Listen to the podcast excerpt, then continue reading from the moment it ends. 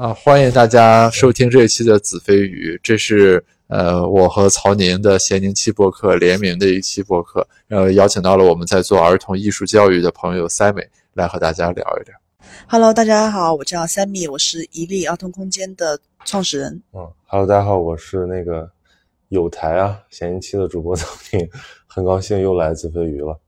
嗯其实我对他做的这个事情还是很感兴趣，你还是先讲一讲吧，因为大家可能无从知晓你干的是个啥。嗯，其实我其实想从你们这，因为你们看做朋友嘛，然后你也看我朋友圈，嗯不然但是虽然你们没有孩子啊，但是我想说从你们这是什么感觉，是什么印象，然后我再来解释我真正的意图。反正我就看你发的是不是，比如说有一个有个空间，然后孩子就在墙上画画，嗯我就觉得还挺自由的。就是如果我小时候有这样的空间，我是挺应该我作为小孩挺开心的。但我我就是一个疑问，就是这顿是不是很贵？怎么个贵法？你说是 就是造我我不知道，就是我在想，是不是只有就是比如说家长理念特先进，或者说这个呃特有时间啊，那个比较资金比较充足，孩子才能享受到这样自由创造的一个一个、啊一个机会。教育成本太高。对，我不知道是不是这样。就是我其实比较好奇的是它具体的这个作用效果，就是它的这个产品形态，我是可以理解。你觉得什么叫产品形态？你可以先就是刚才曹宁说的，就是孩子在你那儿画画嘛，嗯然后我比较好奇的就是说这个过程对人的影响到底是啥？嗯啊比如说它和学校里的美术课的区别是什么？嗯，因为从你干这个事情的时间上来说，你的第一批学员现在可能还没有长大，嗯就有可能在他们漫漫人生长河里，艺术教育只是微不足道的一粒尘埃。嗯啊他妈哪天扇了他一耳光，这个事情给他一辈子留下的阴影，你知道画，一百幅画也不行。对，你知道什么一个大逼兜子对一个小孩的伤害有多么大吗？嗯。对。嗯。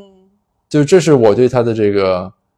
思考，就是说他毫无疑问肯定是会有影响的一个事情。嗯，但是在一个人成长过程中，艺术教育到底有多大的作用，或者说怎么设计嗯。能让这个艺术教育对这个人的长期成长发挥出巨大的作用，这是我好奇的。就这里面，我想肯定会有一种设计。我们小学也都上过美术课，嗯美术课老师教你说，我们今天画你和你的一家人，嗯就要画个房子，画个太阳，什么两个大人牵着孩子。这个画画完了，好像没有什么。哎，你这好像在说我们另一个朋友做的东西。那期播客当这期上线的时候，那期已经上线了。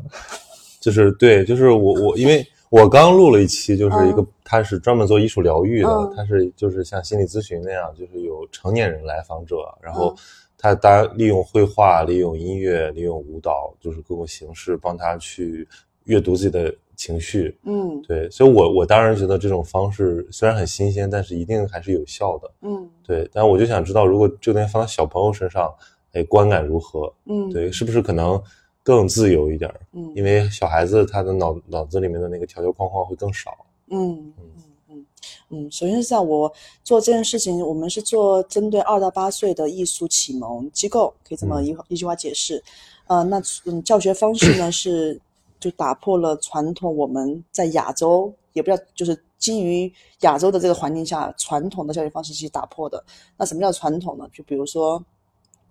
小时候我们都经历过的一个房子，就是一个三角形的头加一个正方形的身体，再加一个门，还加一个窗户，且前面一定要有河流，旁边还会有那个呃一棵树，对吧？这是标配的。虽然我们成长地方不同，但是一定画的画几乎都是相似的。但其实绝大多数人的家都不是这样，没错，因为因为那是别墅，中国人不住别墅。而且别墅也不长那样。对，要是真的是别墅的话，也不长那样啊。那我就很神奇的是，为什么这个是一个艺术的一个训练过程？我们小时候都这么被训练过来的，长大以后也脱离不了说，哎，来吧，给像我拿支手笔给你们，如果在我刚才讲这句话之前，你们可能画房子的时候也可能会画这种房子，对吧？啊，根深蒂固、深入人心到成长，我们三十年以后还是这样子的影响。啊我上次看艺术家，他做一项目，他的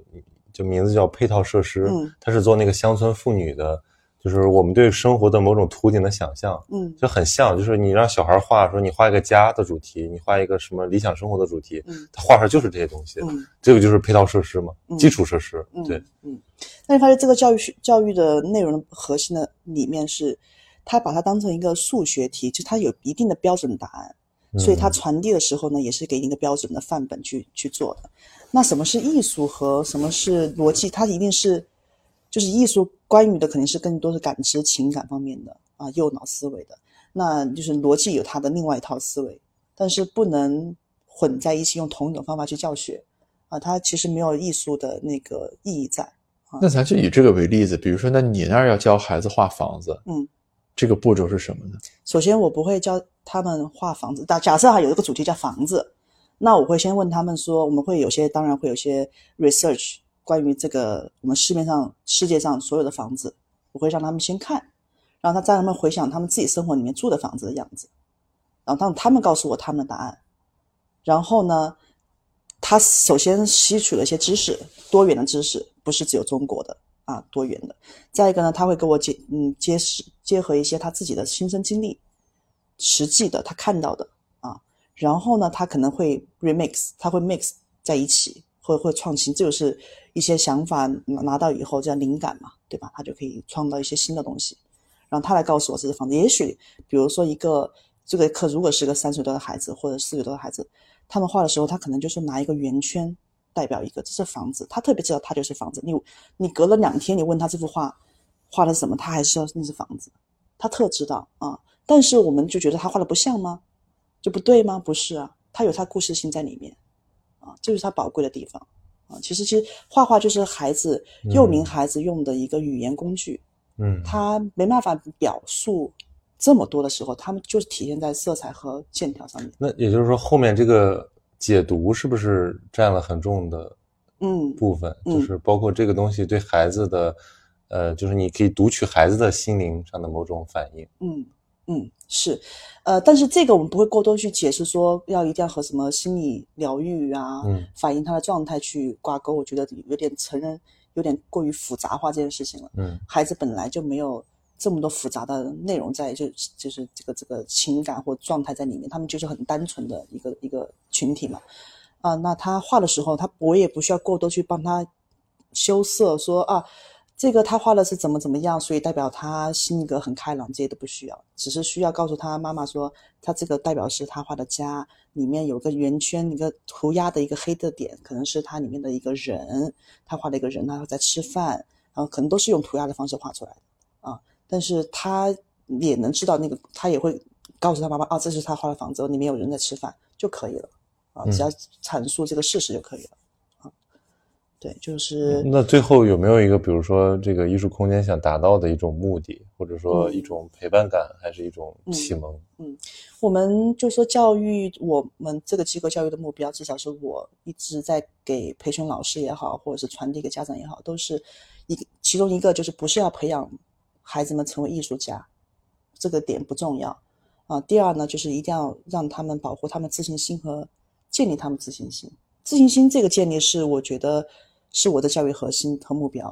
啊。我不是，如果今天我是学的是舞蹈或者音乐，或者其实我学科科学什么的都都行。但是我的教育方式，就教育目标还是会让孩子成为一个就是勇于探索、好奇心、保持好奇心且啊。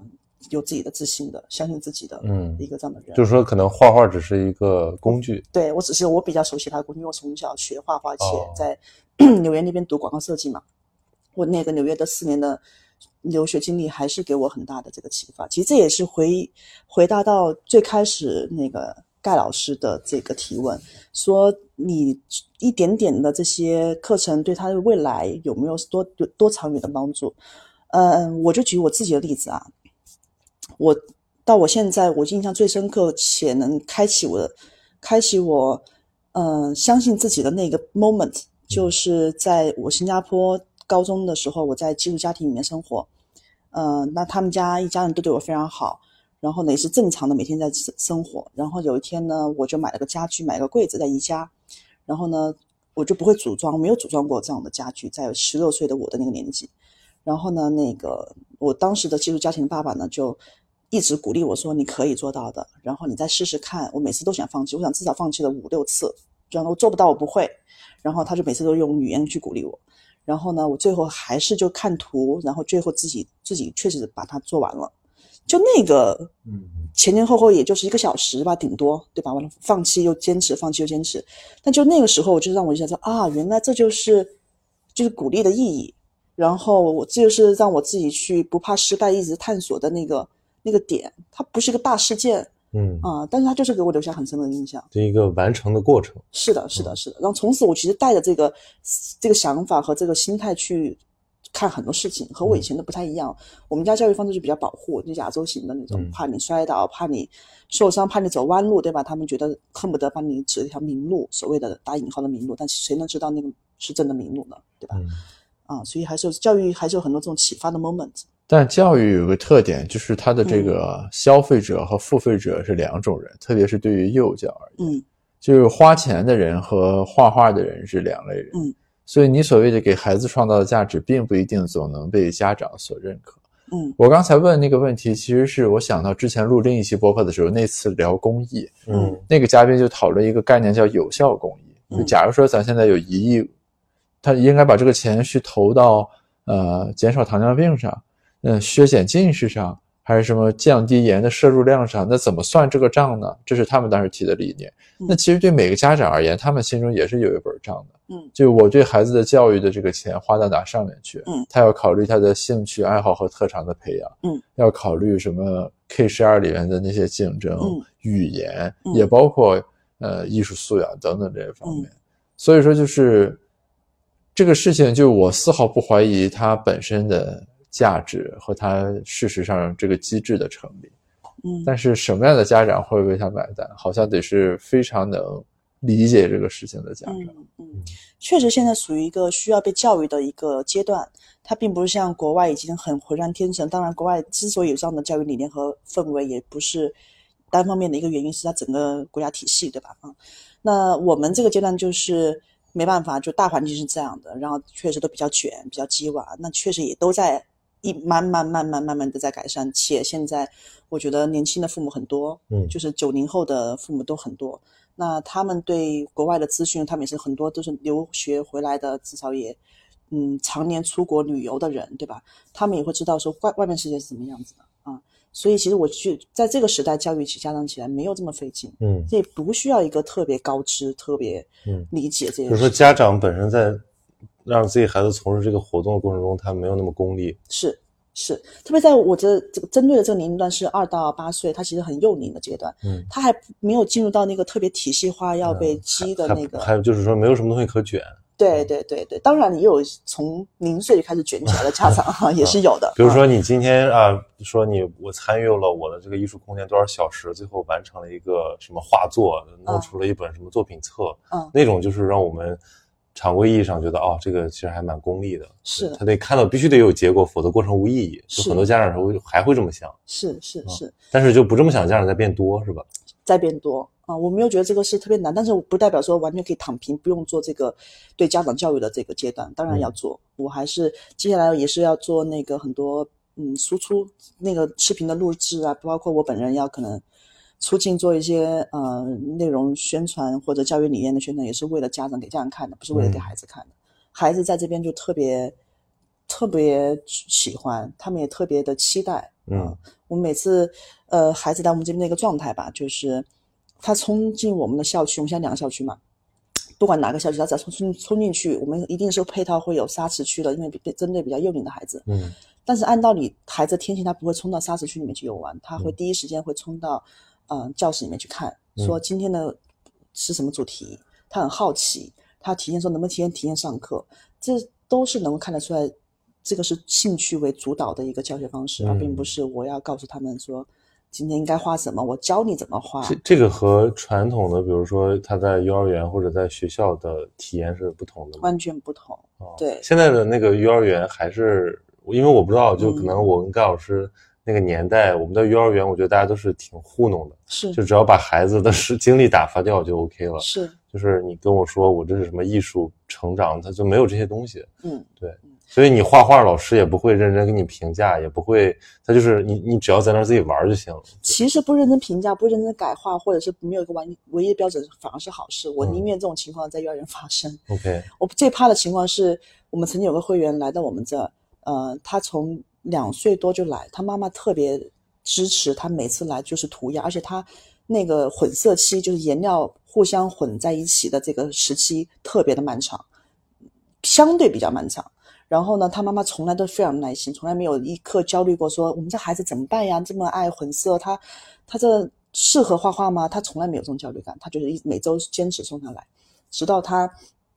四岁了，四岁多的时候，他那个时期就过了，混色期时期过了，然后他能他能正常的话，就是想想表达的那些形象，而且特别的独特，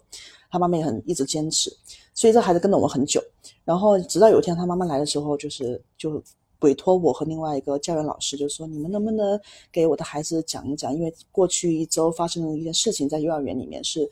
幼儿园园组织了一个比赛，叫画类似于交通这件事情、交通规则这件事情。那嗯，所有的孩子呢都会交上一幅画，然后他也给我看了那个照片，就是照片里面是把十个孩子的作品放在一起，只有我们那个孩子是。独特的，其他都是一模一样，几乎只是说颜色搭配不同。但但是怎么个一样法呢？每个张画上面先来一从。一张 A4 纸的那个横着的 A4 纸上面，先横着从左边来右边画一道中轴线，嗯，然后说上面是天空，下面是马路啊，就是这么构图啊。每个人都是一个中轴线放在上上面，然后只是那颜色一定要填得很满，那马路一定要怎么怎么画，然后汽车应该怎么，而且颜色一定要非常满。然后呢，他们还会选所谓的优等生的作品上去，可能一二三三等奖。然后我们这孩子肯定被人选上，他有点受挫，他就觉得他和其他孩子做的不一样啊。然后这就是我说的那个，就是矫枉过正，或者我宁愿不用不用这种事情发生。如果这个场景发生在比如说国外，可能就是说三个孩子画了就好多个种类，每个可能都不一样。对，那在国内可能大家想见的就是大部分都是一样的。对，就是标准化的。然后我们就会，当然那个孩子，我们经过我们的安慰，让他们他。那个反应是什么呢？在那个嗯比赛没有被选上之后，他本来在家里面很很有那个习惯，就是每天回去会画画的一个习惯，就不不愿意，他不画了，事情一起事情受损了。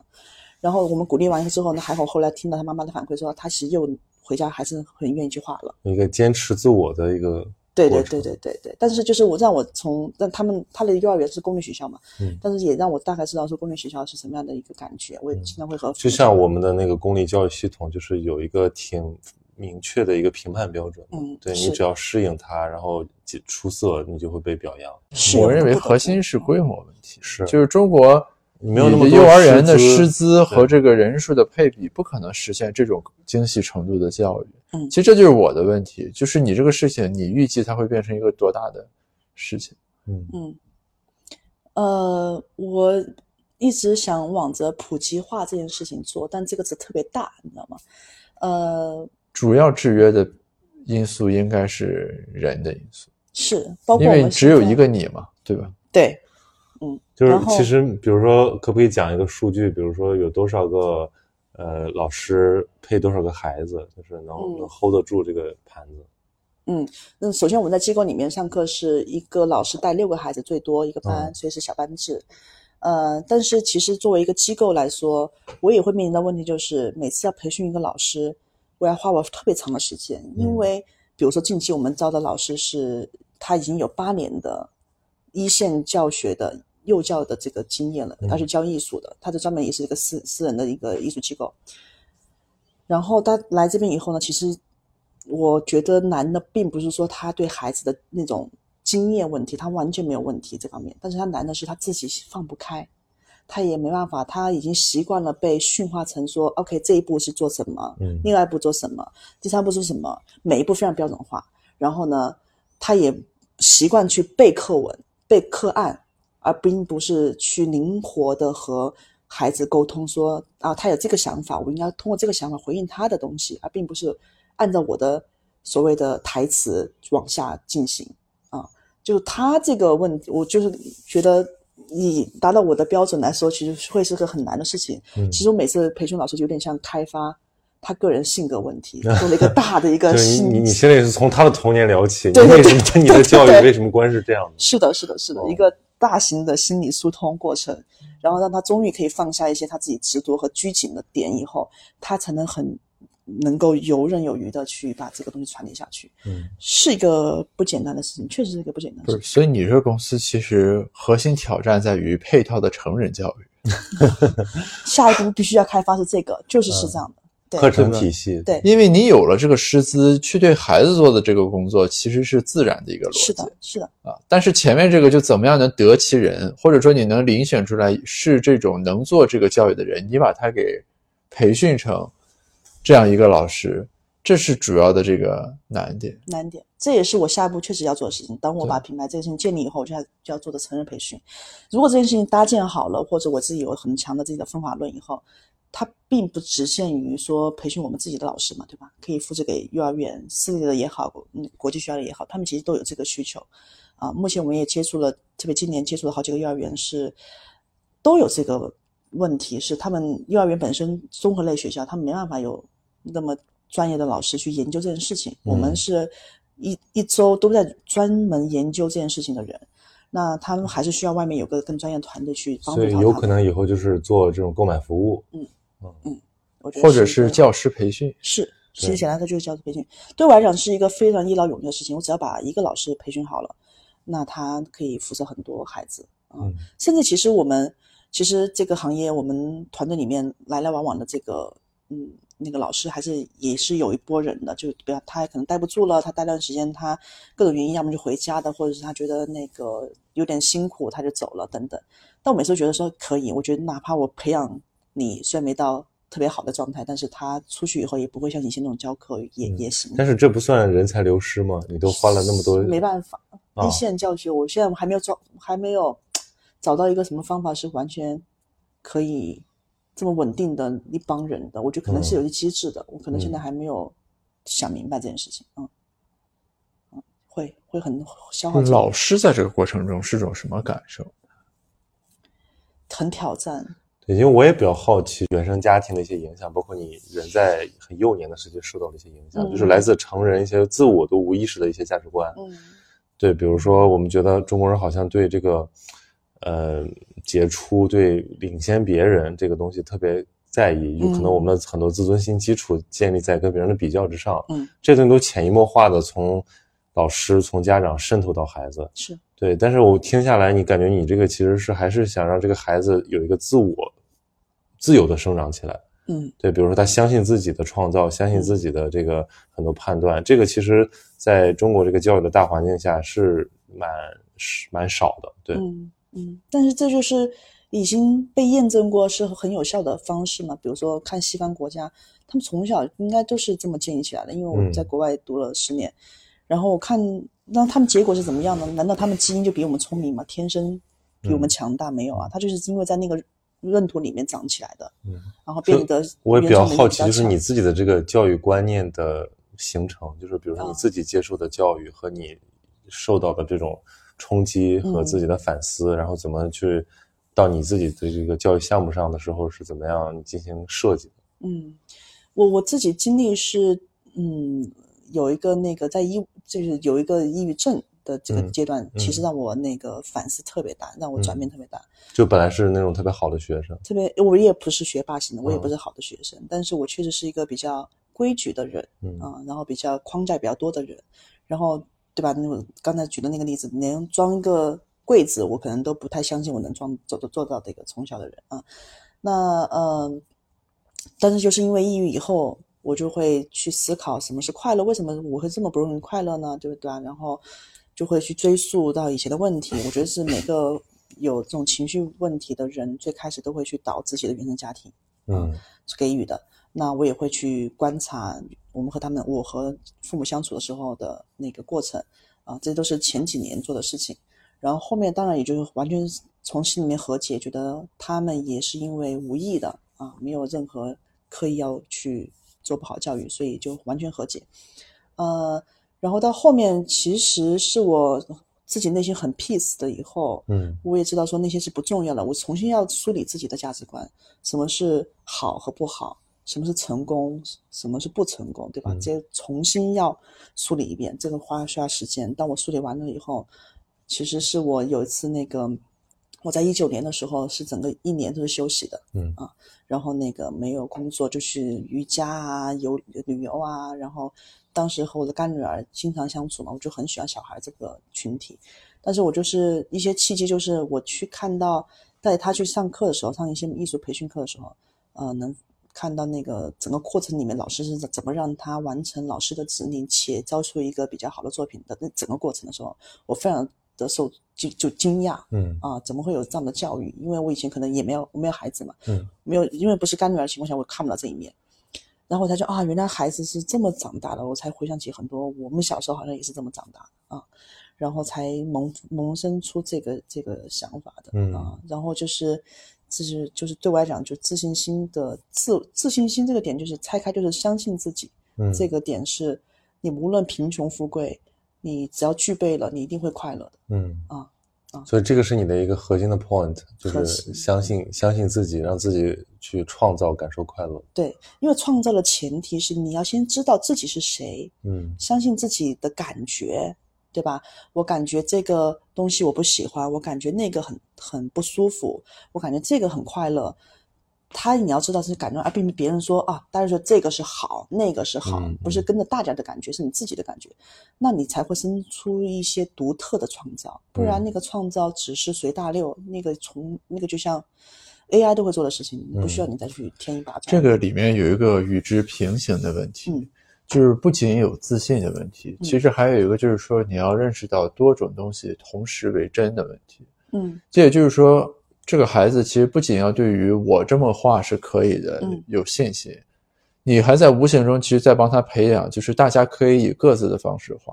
嗯这个其实是和自信本身同等重要的一个品质，嗯因为你刚才说你怎么样从一个情绪里走出来，你说和解嗯这个词说起来很轻松，其实是很难的。嗯。比如说我们从小到大所受的教育里，你就很强调就这个事情要有对错，嗯，要有责任，要有答案。嗯。比如说我的原生家庭给我造成了这种影响，你就要说就是是不是父母错了，嗯。对吧？很多人就会在这种这个争执里面，对，嗯卡在这里无法走出来，他就无法理解，就是说父母在他的逻辑里是对的，你在你的逻辑里也是对的，只是你们两个对的逻辑碰在一起，那最后就造成了一个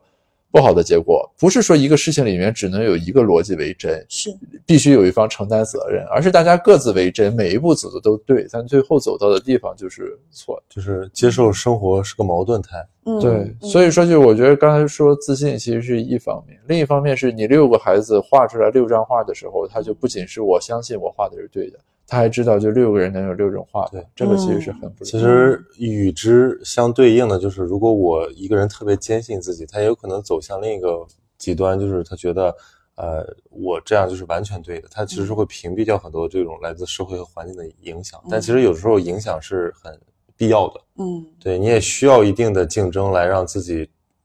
变得更好。嗯对，因为我觉得现在其实这个成长环境，它确实是更强调自我的部分了。嗯对，但是有的时候你会觉得他过于的强调这一点之后，让人觉得他的这种开放性和包容性又变弱了。嗯因为因为感觉好像从八零九零他成长过来，呃，从小我们都是被教导说你要不要那么的，呃，就是自信，不要那么的或者不要那么自夸吧，嗯对吧？你谦谦逊是一种美德，嗯所以你要多多听多看，嗯甚至是不要呃枪打出头鸟。嗯但是现在呢，就是出头鸟非常多，嗯也不怕枪打，嗯但是有的时候你会觉得，哦，是不是他有点太沉迷于自己的那个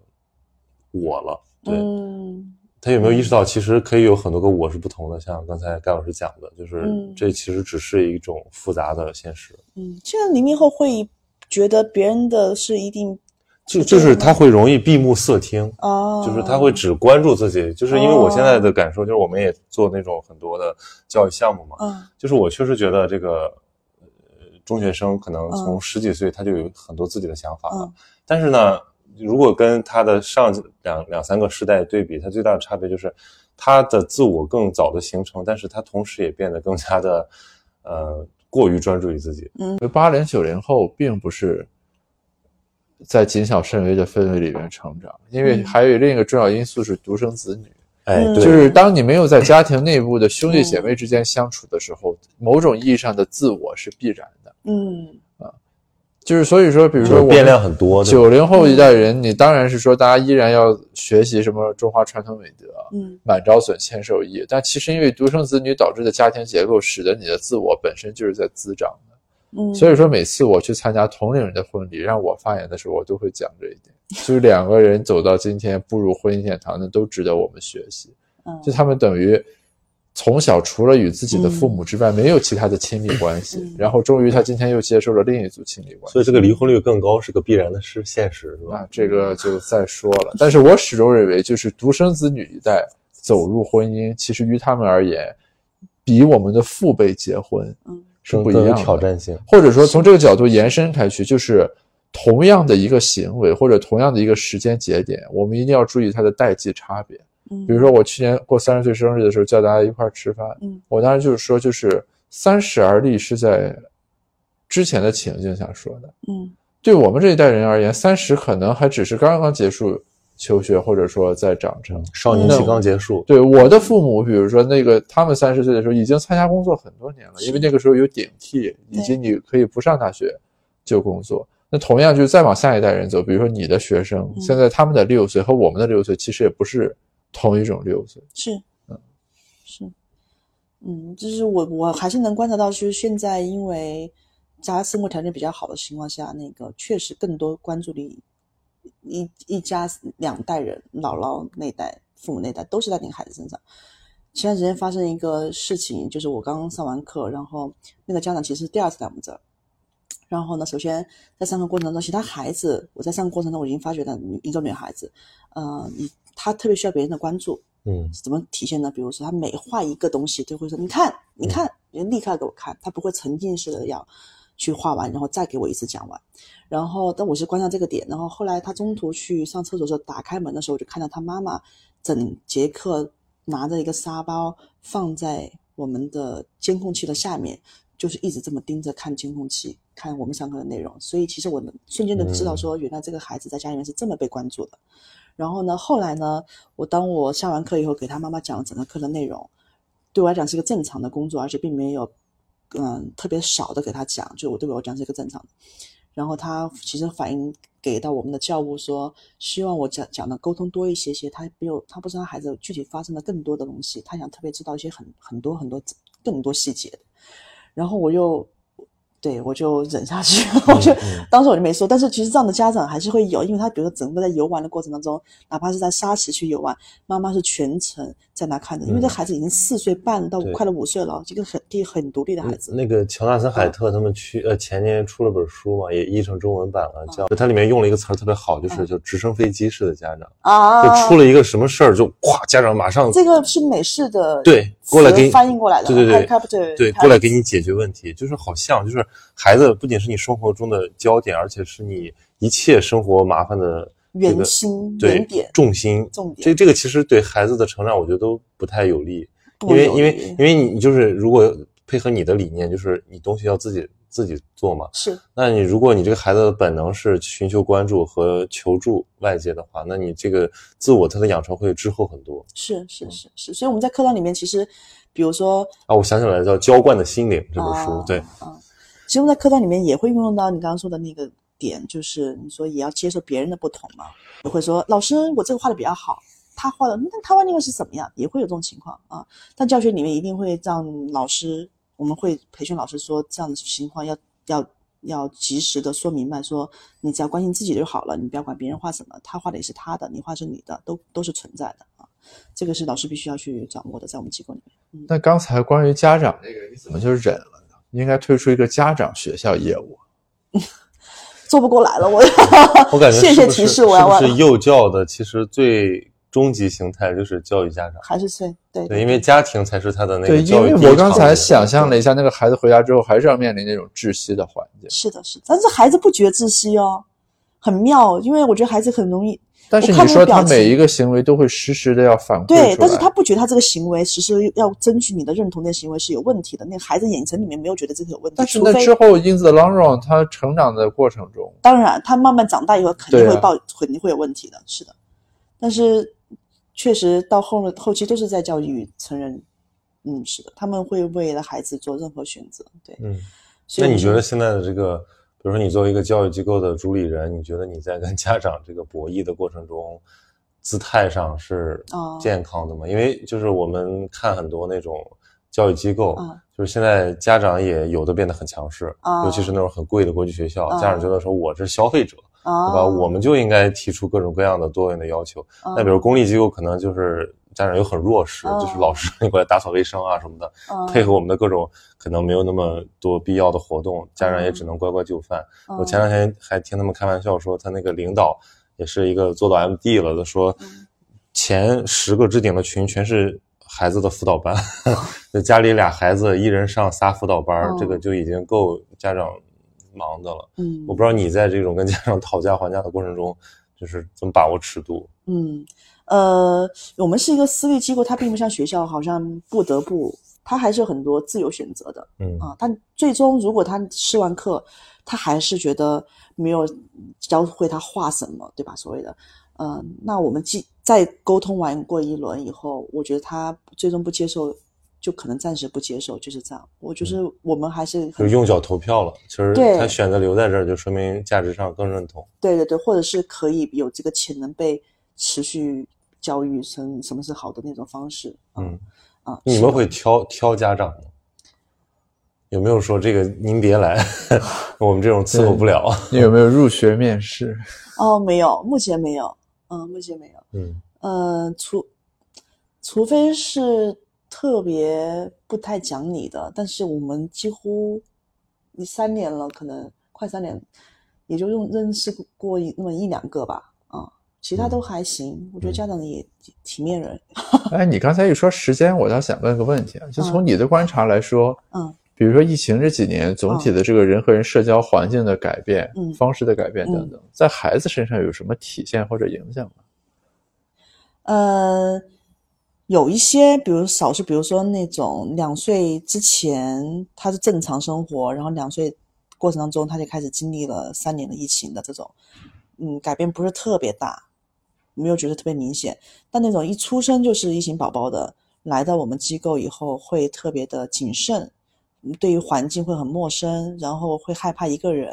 然后见到人也不太愿意打招呼，就是不会这么主动的去交流吧。社会化弱一点。啊，对对对对，但是我觉得孩子很美妙的事情就是他特别能够容易被改变、塑造塑造、可塑性影响。极强。是的，他在一个所谓不好的环境里面，他也当然会容易被塑造成不好的。他这个好的，他可能塑造被改变的时间很短，成人可能需要十年，也许解决一个心理上的问题。嗯那孩子他他很简单，他其实一两天甚至一周，我觉得就能解决他一些根本性的问题。嗯啊，只要在一个对的环境。所以你们一般是以一个就是这种课外兴趣班的方式嗯运营的。对，那就比如说你一周可以占到他几个小时呢？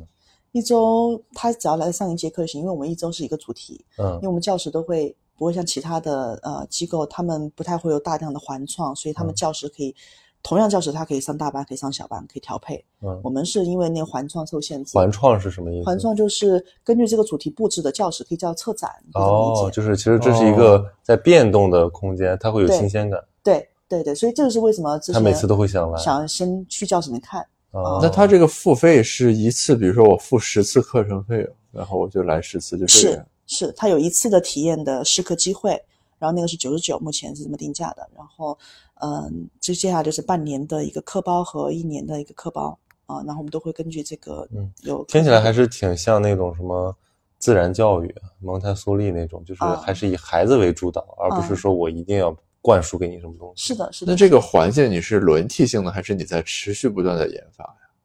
持续不断的研发，目前为止，然后到今年的年中以后呢，就会变成一个闭合的两年的一个课案了，然后我们就会滚动起来去上。那你应该要有一百零四套方案，如果一周一换的，保证两年不重样啊，。是的，是的，是的，是的，我们已经做的差不多百分之七十做完了，就是还剩几个月嘛，到七月份已经做完了，啊，过去的两年的时间，所以后来我也想了一下，因为我以前最大的问题比较困苦的，想说我这以后怎么复制呢？因为最大的难题是我要把这个场景复制起来，对吧？嗯它并不是给一个老师一个课案文字版的课案加上 PPT，、他们就可以去上课了，走哪都可以这么上课。那虽然那个我觉得没什么意义和不太不太无趣啊，就是比较没有意义。呃，但我们这个呢是，他得把环境都布置成视觉上嗯，有设计感的，它其实是个实体空间。是是是，其实，在做这个课程的初心也是在想说，我们都在做线下教育了，实体空间的教育了，但是没有人在真正运用这个空间。嗯空间还是很死板的方式，桌子椅子大部分教学嗯方式，然后那个给传递给孩子的方式也是呃一张画纸和笔的关系，艺术就是这样，不是这样，那画画的东西，那画画只是工具人，对吧？现在都有相机和摄像摄像头了，干嘛还要让他训练成一个画的很嗯逼真的一个就是？你应该其实更重要的是他对环境的一个感知、适应、探索。对，就这个牵扯出另一个话题，就是嗯我觉得城里的小孩儿很可怜。反正我看我的那些啊什么外甥就是这样，他们就是我觉得，哎呀，以前我们小时候还可以什么上房揭瓦，可以嗯跑出去疯玩一下。嗯那时候是没有那么精细化养殖，孩子有一定的自由空间，而且那时候的整个城市它也不像现在的高端小区全都是闭环的。嗯那我现在就看小孩，我说你们上哪玩儿？全都是点对点，你要么嗯是从学校到托儿所，要不然就是小区楼下、嗯一堆家长在那儿看着。嗯然后我觉得这孩子就像一个 宠物一样，对吧？你的场景都是被设定好的，是的，是的，就是你缺少给他一个自我探索的过程，或者说能够适应一个孩子的视角的口味的那种变化。是的，是的，是的，是的。所以其实我们比如说在教室里面，不是只有策展所谓的美观，其实美观这件事情只是一个其中一部分而已，不重要。重要是我们想把真实的东西带进去。比如说我们会讲到很多，因为幼龄的孩子，我们会有很多自然课嘛，自然课里面包括一些叶子啊、树枝啊，就很自然界里面的东西，哪怕是一些动物，比如蚂蚁啊、松鼠啊，曾经都是被我们请到教室里面去的人。我不会再让他们看一些视频，如果能做到情况下，不要让他们只是看视频或者是看图片，他们能够闻得到那个味树叶的味道，他们能够采得到，他们能观察到很多他细节的，是一张照片给不了他的。比如说，嗯一个孩子拿那个木棍，比如说它上面有很多很多这些啊、点点，因为它是怎么找出来的呢？或拿那个树叶干枯的树叶，它有很虫洞。然后他，我们成人看着他觉得就是一个干枯树叶，可能不太会有延伸很多想法。他就会好奇说：“哎，老师，这个洞是怎么来的？是从跑过去的吗？”他就会问问很多问题，他就开始想啊，这都是真实东西能够带给他们，就是我们尽量能够做到这个、这个这就东西。挺那个蒙台梭利的啊。啊，那个我我去国外的很多那个美术馆、博物馆参观，我都会发现，就是很多的那种，比如说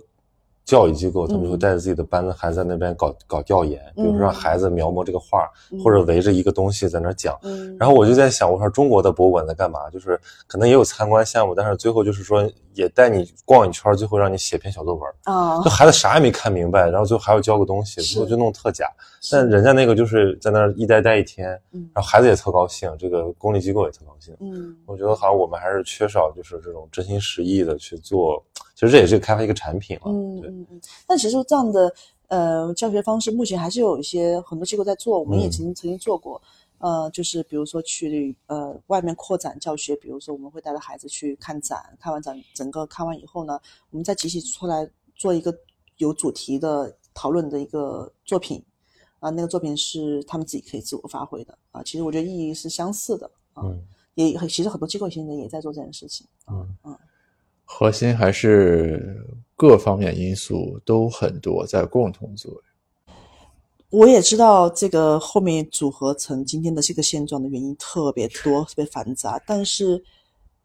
当你觉得这件事情是正确的时候，你还是要开始做的，对吧？嗯不然就是你觉得这个是很重要的。对，就我明天有个交流，我就准备讲这个东西，就是说准备好了再做这个事情是不可能发生的。对就准备好了再做就是不做，对因为不存在准备好。对，而且你以为的准备好，也只是你以为的而已，实际上他也不可能准备好。对。而且哪怕你的力量能小一点点，你觉得好像我这有意义吗？每个每周叫他来这边六十分钟到九十分钟一个课，对他有意义吗？这些都曾经我们也思考过和反思过，就是有意义嘛？老教老师也会问我们。嗯后来我就会经常想到我的个人经历和他们，我们也会探讨，他们也会有成长过程中有些老师对他的某种启发，让他印象深刻到现在为止，嗯，那就是有意义的。而且我就每次都会举这个例子，就是说。我们都是从应试教育出来的，但是我们也没有完全被荼毒，我们也没有，我们的心灵还是有成长性的呀。对啊我，们也受了很多莫名其妙的这种压迫创伤，但是最后还是能够自我疗愈和自我成长。对。我其实就想问一个问题啊，嗯。就是你比如说你在一个大环境嗯。不是这样的情况下去坚持做一件自己认为对的事情，嗯。而且可能被别的环境验证过是好的事情的时候，嗯嗯。就是因为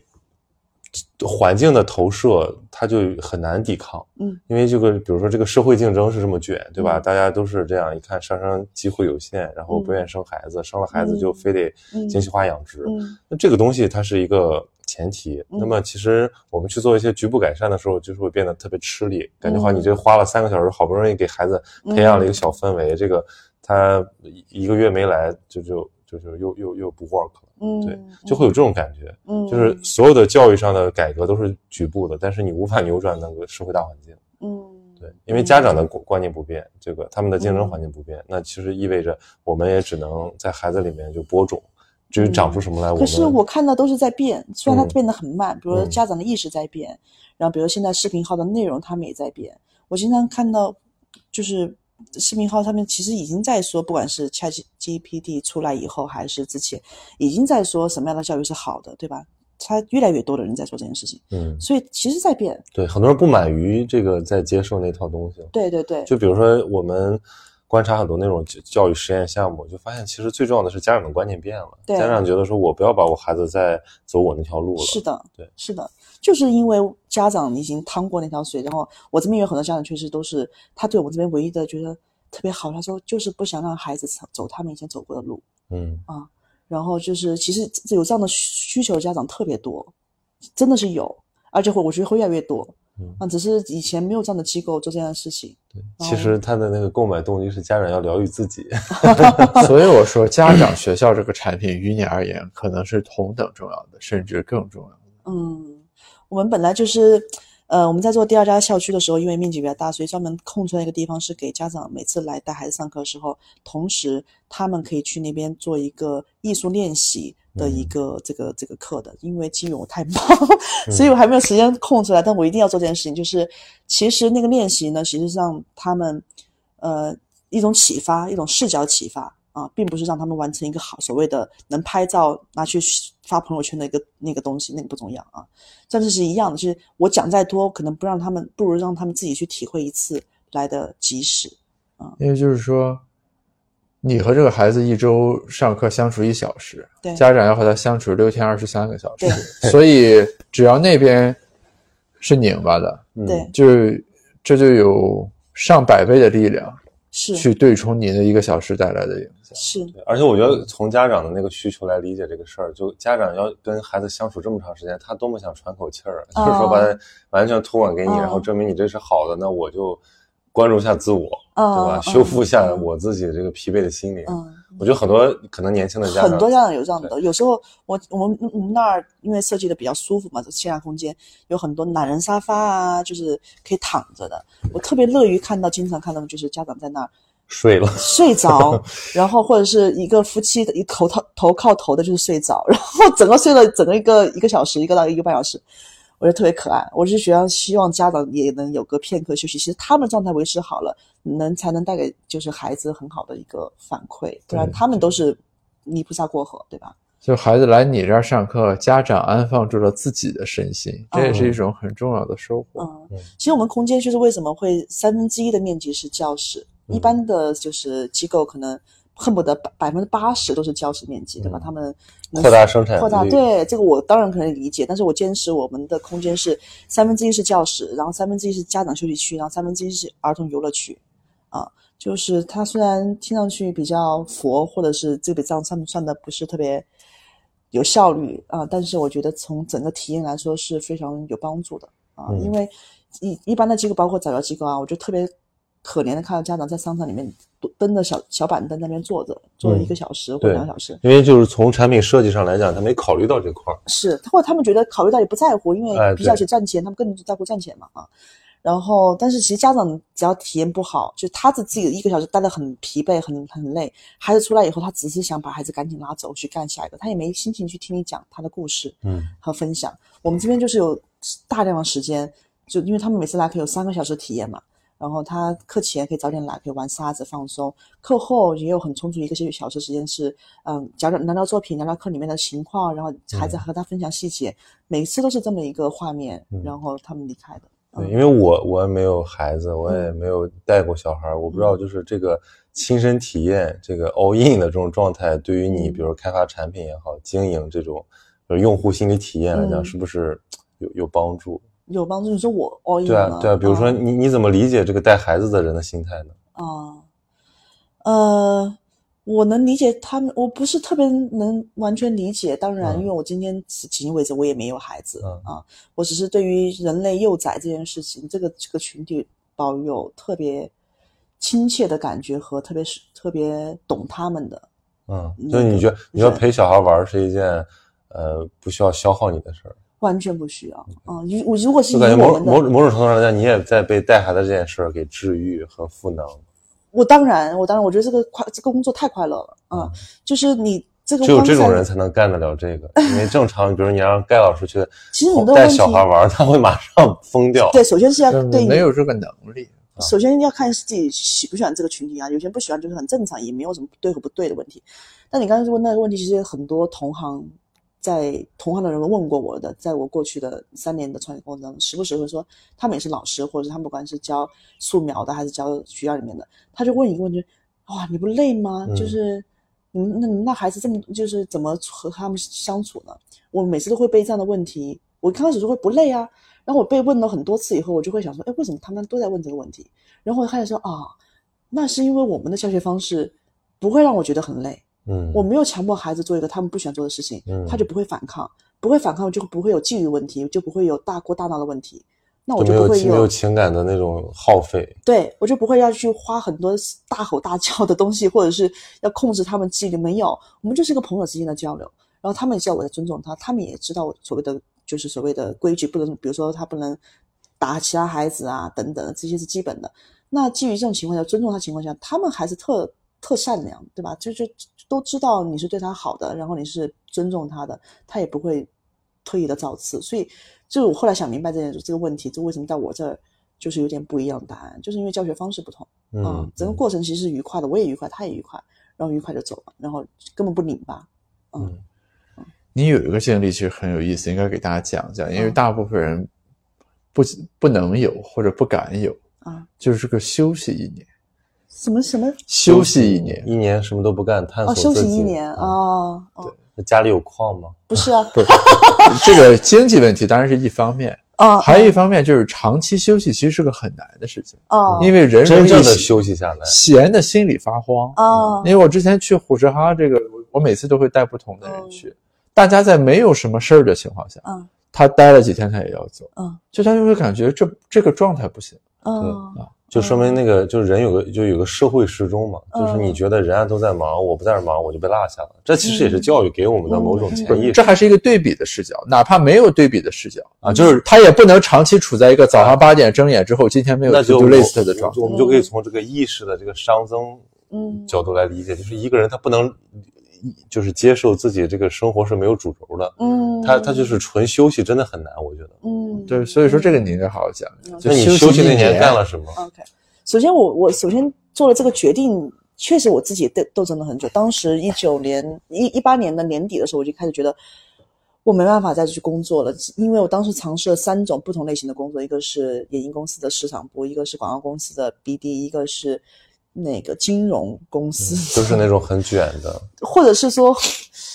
呃，他卷不卷是一回事儿，然后只是我觉得它不是我想做的事情，嗯啊，他不都不，我找不到，我能找刚开始能找到新鲜感和好奇感，当然可以，但是你让我维持了六个月以上以后，就开始觉得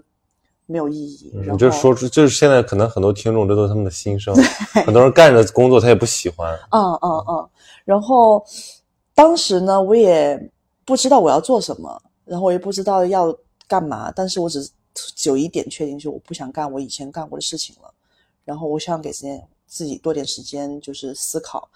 当时当然那个时候之前我已经一五年的时候有抑郁嘛，所以我已经花了四年时间，到一九年的时候，慢慢慢慢在不管读书也好，和生活中去慢慢建立经验和建立又在反思也好，有一些这样的过程了。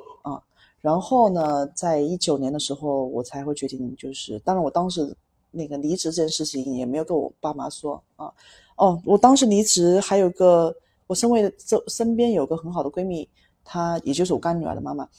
她也就是活得很通透啊，她也鼓励我说，她也不上班，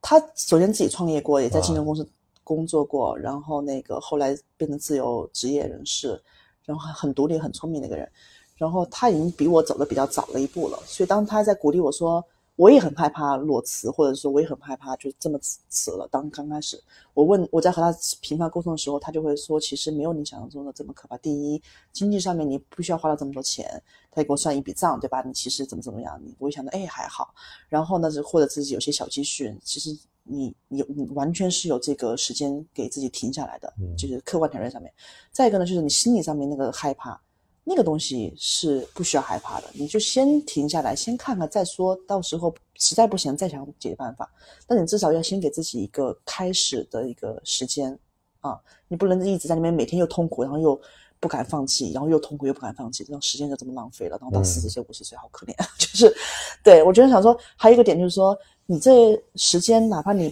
拿出半年或者一年，对于你漫长的六十，假设六十六十年的话，已经。算了什么呢？就是算不了什么嘛，对吧？微不微微不足道。就我们之前跟那个嘉宾聊一个话题，就说为什么中国学生很难有真正的间隔年啊？就因为你哪怕你让他在间隔，他也在搞各种各样的事情。他因为他就是总是觉得我得这个时间得有用，对，嗯，他无法理解真正的无用。嗯嗯。然后我也是从不能理解，慢慢到实践，然后被鼓励，周围的闺蜜鼓励，然后到慢慢觉得可以。然后我那个时候也前三个月的时候，刚辞职前三个月特爽，觉得首先第一没有什么任何责任了，对吧？然后也不需要给什么交报告了，然后也不需要讲一些违心的话、场面话，我最讨厌那一套东西。然后那个我就开始去旅游，先放松。三个月之后呢，也觉得哎，想玩地方也玩了，然后持续旅游也，我当时也没有觉得特别大的意义，然后我就停下来了，那就在北京生活。那我就是该干嘛干，比如说我想去健身，每天就去，一周可能三四天去上瑜伽课、健身课，然后回来就自己想读想读的书，以前这么想读的书都没有时间读，然后就就给自己规定时间，想把自己想做事情做了。然后每天还能陪我干女儿去他们家吃饭，陪她玩几小时，饭前玩几小时，饭后还在和她读个绘本什么的，就是就是就这样挺好。所以这个这个创业项目的这个 idea 是什么时候长出来的呢？就是陪我干女儿玩的过程当中长出来的，啊，蛮神奇的。你之前可能没想过自己要去做一个幼儿艺术类的项目。特别妙的是，从小我妈就会问我说：“你以后想当想当当当什么？”我就。我说不是，我可能会讲些我忘了我答案了，但是他会告诉我说，要不你当老师吧，那个挺单纯的。我当时特别鄙视，我说怎么才不当老师呢？因为我对老师的印象就是学校里面那个状态嘛，刻板的啊，特别刻板的，我觉得没没什么意思。然后谁知道今天还是走上了老师这样，就很有意思。就一个人在这种时刻，就是完全闲下的时刻，有可能找到自己的天命所在。因为最适合的东西，对一般的人就感觉是要骑驴找马，对吧？你先待在那边工作不喜欢的，你再去找其他的吧，你感觉不可能的。你当你的思维没有静下来，你没有探索自己内心和自己的感受，你没给自己放松的时候，你的思路绝对是乱的，就一定是就乱什么乱什么病急乱投医的这个这个方式啊，一定会找到是错的。我觉得这个和这。另外一个话题啊，可能和那个谈恋爱是一样道理。我觉得任何选择都是这样，你在忙碌起来或者是骑驴找马的时候，你做的决定绝对不是正确的。你都不给不给自己花点时间成本，你还需要得到什么？这不是现代人的一大困境吗？恋爱中骑驴找马不太合适吧？我是说，很多人有这种思路吗？不是，但恋爱工作也不合适啊？为什么觉得工作合适呢？不合适，对公司来说也不合适啊。没有，就现代人的一大困境就是他必须得有一个东西填充，他就只能在选择之中做选择，他不可能说我从无中生有，那个其实真的是创造创造性的工作。嗯嗯嗯。所以这个东西需要机缘把你甩到那样一种情境里。我觉得那个机缘是自己给自己的，为什么一定要？所以我整天去胡说哈就是有这个因素啊。我以及我每次愿意薅不同的人去啊，因为那就是一个很独特的观察的场域哦。一个最直接的指标就是你看这个人什么时候待不住。嗯，可是有时候这种机缘不是能够被创造的，也是他自己内心要够痛苦的时候，他自己才会找到那个出路。但是他有可能够痛苦，但也没找到这个出路。哦，是，这就听播客，就倒在冬天的人，是是是，倒在冬天的人就没有看到春天的来临。嗯，是是是，我当时也是因为我闺蜜推了我一把嘛，我才出来的嘛，不然我可能也有点胆小。这个有一个问题，我想问一下啊。哎呀，战术性喝水。对 我看看什么大问题？没有。这是小问题，就是你觉得线下聊天和线上聊天的差别在哪？差别太大了。我们之前聊了一次线上的，哦，所以之所以效果不佳，是因为线上聊的。我完全是我是不太有所谓，其实哦，我是非常被我就很好奇，就是这个感受的差别是什么？但你因为不止一个人有这个特质，嗯比如说还有的人要求就是线上可以一定要开摄像头，啊，因为我嗯，我让我想想啊。首先，我没有真实感，我们没有看到你的眼神的反馈，然后我没有觉得我在放松。我因为比如说咱们还没有视频打开的情况下，只是打电话，我总觉得我在家里面看到一个墙，然后我在说说说说，嗯，然后我很很 creepy。对就没有眼神交流，这就是我这当然延伸到说线上教育和线下教育是一样的道理。我当然特别支持线上教育，我从来不站线上教育那一套，不管他要再可以就是很快的复制，或是嗯怎么样也好，或者是对我我个人不太。所以我觉得这里面就是它有一个共同的逻辑，就跟你做的事情本身也是基于人和人的交流。嗯嗯，但我很好奇的是，你为什么没有被影响？很妙，大部分人其实会被环境、空间、氛围影响。呃，我觉得是这个，啊，就是要看你这个人的特质嗯和这个场景的特质，嗯，在这个情形下哪个能占据主导。嗯。比如说，我给学生上课的话，嗯。我肯定要求，就是现在疫情已经过去了，同学们要线下来，因为人要面对面交流。嗯。但比如说播客，我就会认为本身它是一个很 relax 的对话。嗯。就这个情景下，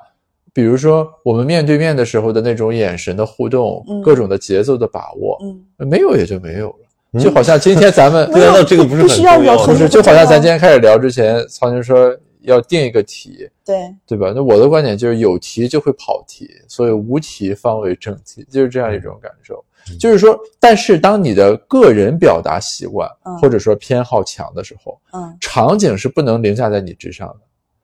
就是即便我再怎么说说今天这个不重要，你也还是说就是这个眼神交流是重要的，或者人和人见面是不能被取代的啊。